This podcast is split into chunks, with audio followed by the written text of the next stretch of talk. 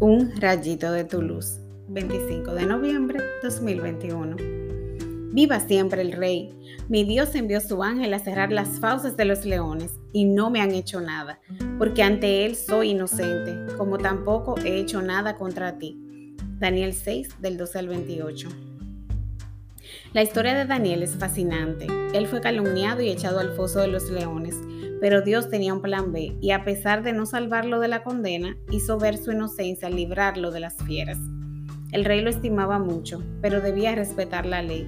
Ayunó y deseó que su siervo se librara de ese mal, y cuando lo encontró vivo, su alegría fue inmensa. Condenó a los traidores que fueron devorados sin piedad y ordenó adorar al Dios vivo. ¿Se imaginan todo eso? Es un thriller buenísimo.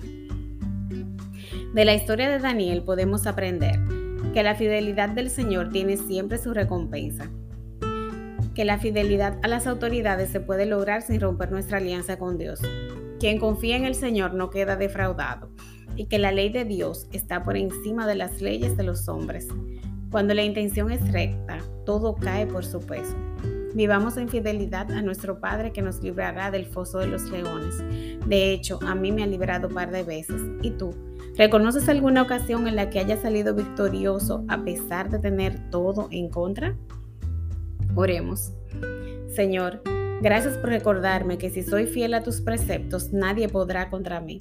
En tu nombre me levanto hoy con la convicción de seguir obrando el bien, porque tus promesas son para siempre. Gracias por las veces que he estado en la fosa de los leones y has cerrado sus bocas para que no me hagan daño. Sigue derramando tu espíritu sobre mí para que mi fe siga creciendo y confíe en ti siempre. Amén.